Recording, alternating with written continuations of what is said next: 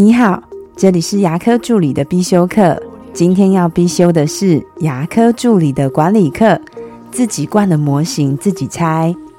最近收到一位牙技师的来信，他请我要跟诊所们沟通一件事情，就是不要把助理自己灌的石膏模型留给技工所来收模的人员拆。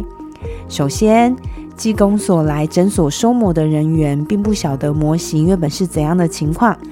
如果是牙齿比较少颗，或是灌的时候就有气泡，灌的时候石膏调的比较稀，灌完石膏等太久才拆的情况下，是很容易把石膏模型给拆断的。虽然大部分这样的情况，只要把石膏再粘回去就好了，但是拆诊所助理灌的模型，这真的不是技工所收模员的责任。问过身边有蛮多技工所都有遇过这样的情况。就是技工所派来诊所收模的人员，把助理灌的石膏模型给拆断了，有时候还会引起医师小小的不高兴。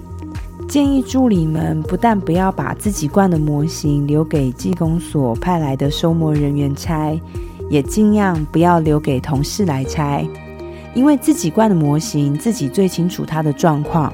我们换位思考一下，如果是我们不小心把别人灌的模型给拆断了。心情是不是会有点不好，而且会觉得真的好尴尬？早知道我就不要拆它了。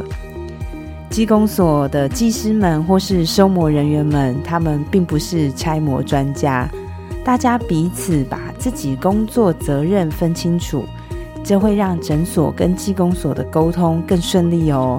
那我今天的分享就到这边。如果你觉得今天的内容对你有帮助的话，请帮我下载下来，或是分享出去，让更多人听得到。如果你对牙科管理、自费咨询跟助理培训有任何问题，也欢迎留言给我，或者是在龙语牙体技术所的粉丝专业也可以找到我。我们下次再见了，拜拜。